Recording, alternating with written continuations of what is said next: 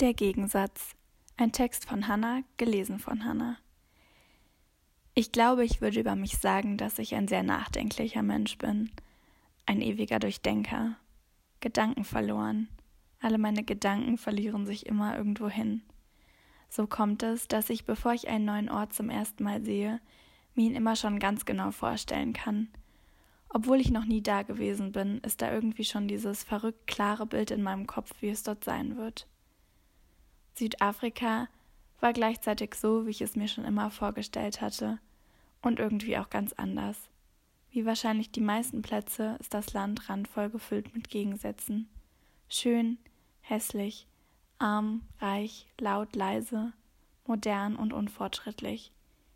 Eben mehr Bilder als nur das eine. Eine Sammlung kleiner und großer Gegensätze. Es gibt diese fast unberührte Natur, Tiere, die in den riesigen Weiten der Landschaften so selbstverständlich und friedlich aussehen, dass es atemlos macht. Die salzige Luft, die vom Meer heraufweht, die Spitze eines Berges und von Wolken umhüllt sein wie in einer dicken Schicht Watte. Mitten in einem Wald stehen und sich vor lauter Grillen die Ohren zuhalten. Funktional zusammengezimmerte Wellblechdörfer an der Autobahn und Kinder, die mit Müll spielen.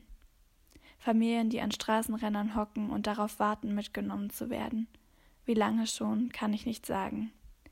Verfallene Häuser und viel Grau. Straßenhändler mit blinkenden Weihnachtsmannmützen. Immer ein mulmiges Gefühl.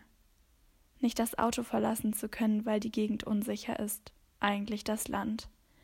Das Auto besser auch von innen abschließen. Und vielleicht nicht im Dunkeln an Ampeln halten. Wahrscheinlich besser im Dunkeln zu Hause bleiben. Frauen und Männer in Anzügen, Hochhäuser und riesige Kunstmuseen, hippe Streetfood-Märkte und Segelboote, laute Musik und Menschen, die singen und tanzen und lachen und glücklich sind. Manche von ihnen in traditionell südafrikanischen Kostümen mit bunten Mustern, die noch eine Weile vor Augen flimmern. Und ich denke immer wieder über Gegensätze nach. Oft verliere ich mich in den Details, in den Absurditäten, die sie kreieren zu scheinen. Wenn ich in unserem Mietauto durch die kurvigen Landstraßen Südafrikas fahre, fühle ich mich selbst oft wie ein Gegensatz.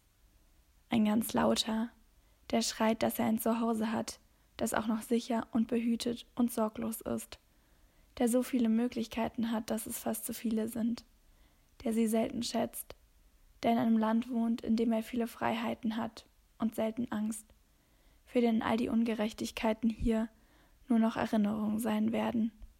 Der hat, wovon manche hier träumen. Vieles läuft ziemlich falsch und ist sehr ungerecht. Und ja, man weiß das.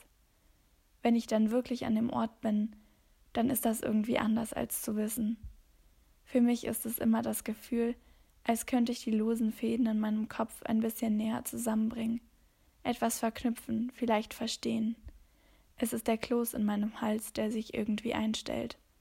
Mein Urlaub ist nicht der, bei dem man sich mal so richtig auf die faule Haut legt, sich die Sonne auf den Bauch scheinen lässt und tiefenentspannt zurückkehrt. Mag ich auch. Ich habe eher permanent dieses schlechte Gewissen. Und als ich wiederkomme, will ich verdammt doll irgendetwas ändern, weil hier zu Hause bei mir alles gut ist und weil es sehr, sehr viele Menschen gibt, bei denen nichts so richtig gut ist.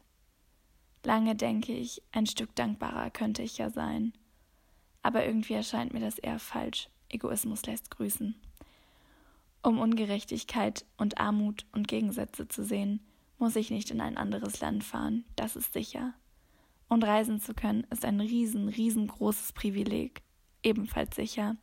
Aber manchmal fängt meine Welt ein bisschen an klein zu werden, die altbekannte Blase, in der wir uns bewegen. Ich merke nicht, wie sehr sich da irgendwann alles gleicht. Und wenn ich aus Südafrika wiederkomme, dann ist meine kleine Welt irgendwie anders geworden. Meine Gedanken haben sich an einen anderen Ort verloren.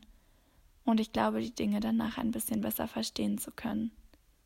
Du weißt schon, warum die Menschen das machen, was sie machen. Und die Welt ist, wie sie ist.